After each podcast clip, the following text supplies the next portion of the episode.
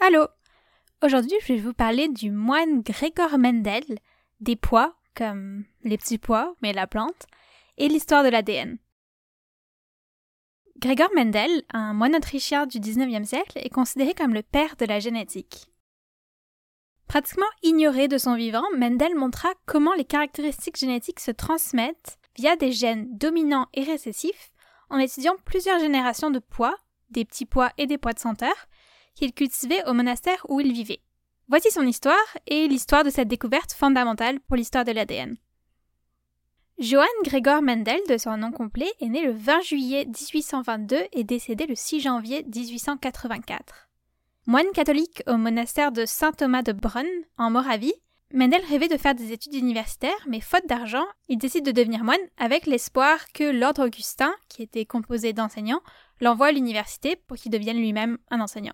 Et ça marche. Après avoir prononcé ses vœux monastiques, Mendel s'en va pour Vienne, où il suit des cours à l'Institut physique de Christian Doppler, dont des cours de botanique, de physiologie végétale, d'entomologie ou encore de paléontologie. C'est là que son intérêt pour la fécondation naît et son envie de résoudre l'énigme de l'hybridation des végétaux, c'est-à-dire le mélange de traits issus de plusieurs plantes sur une même plante. En 1854, Mendel installe un jardin expérimental dans la cour du monastère et une serre et planifie ses expériences dans le but de comprendre les lois de l'origine de la formation des hybrides. Son choix se porte sur les pois, car l'espèce comporte de très nombreuses variétés qui sont toutes très distinctes entre elles, se reproduit très rapidement et donne beaucoup de graines, ce qui lui permet d'étudier l'hybridation sur de nombreuses, nombreuses, nombreuses générations de pois. Il débute ses expériences en 1856.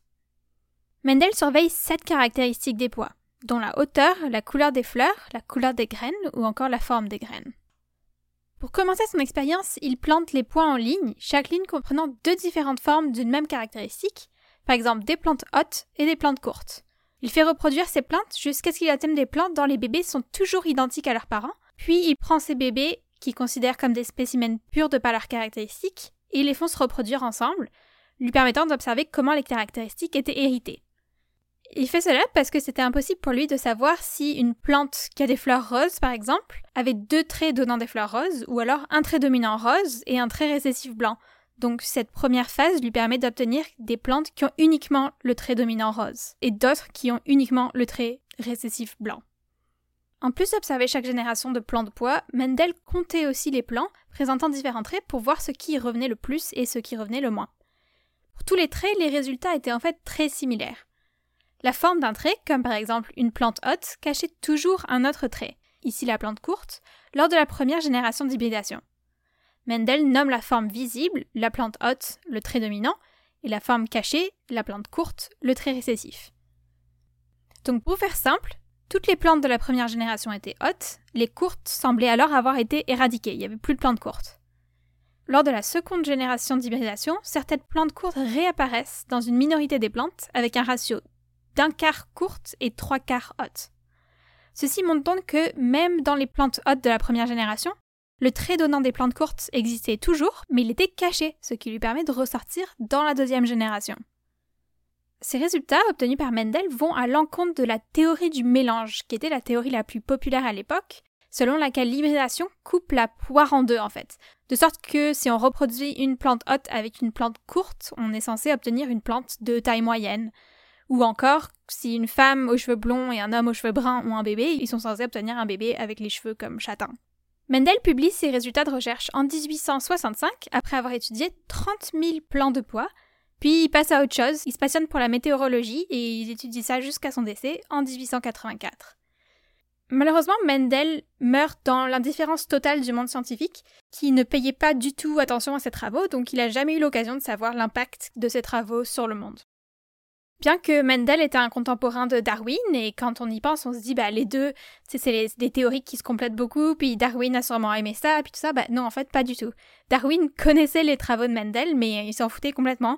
Il n'y portait aucune attention, ce qui fait que les deux théories, celle de l'hérédité de Mendel et celle de l'évolution de Darwin, continuent de coexister pendant plusieurs années, sans passer à l'étape de se compléter mutuellement pour faire quelque chose de magnifique.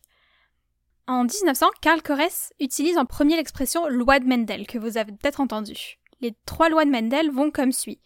La première loi est la loi d'uniformité des hybrides de première génération. Aucune forme intermédiaire n'apparaît quand les parents sont de souche pure. Le concept de l'hérédité par mélange est réfuté. La deuxième loi est la loi de pureté des gamètes. Les facteurs héréditaires se séparent dans des gamètes, et une gamète ne contient qu'un seul facteur de chaque caractère. Et la troisième loi indique la ségrégation indépendante des caractères héréditaires. C'est ce même Karl Korans, Hugo de Vries et Eric von Schermach qui découvrent chacun de leur côté, dans leur coin, les lois de l'hérédité et qui eux-mêmes décident de créditer Mendel comme leur inventeur, ce qui leur évite en fait de se battre sur qui de trois avait fait la découverte en premier. Donc ils disent que c'était aucun de trois, ce qui est la vérité.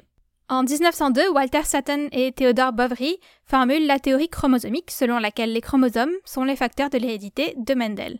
Et toujours en 1902, Lucien Queneau montre que les théories de Mendel s'appliquent aussi au règne animal. À partir de là, les théories de Mendel sont vraiment acceptées comme la vérité, parce que c'est la vérité, et on parle très peu de Mendel dans l'histoire de l'ADN aujourd'hui, alors que ses travaux ont été super importants, parce que c'était euh, un moine tout seul dans son monastère en Autriche.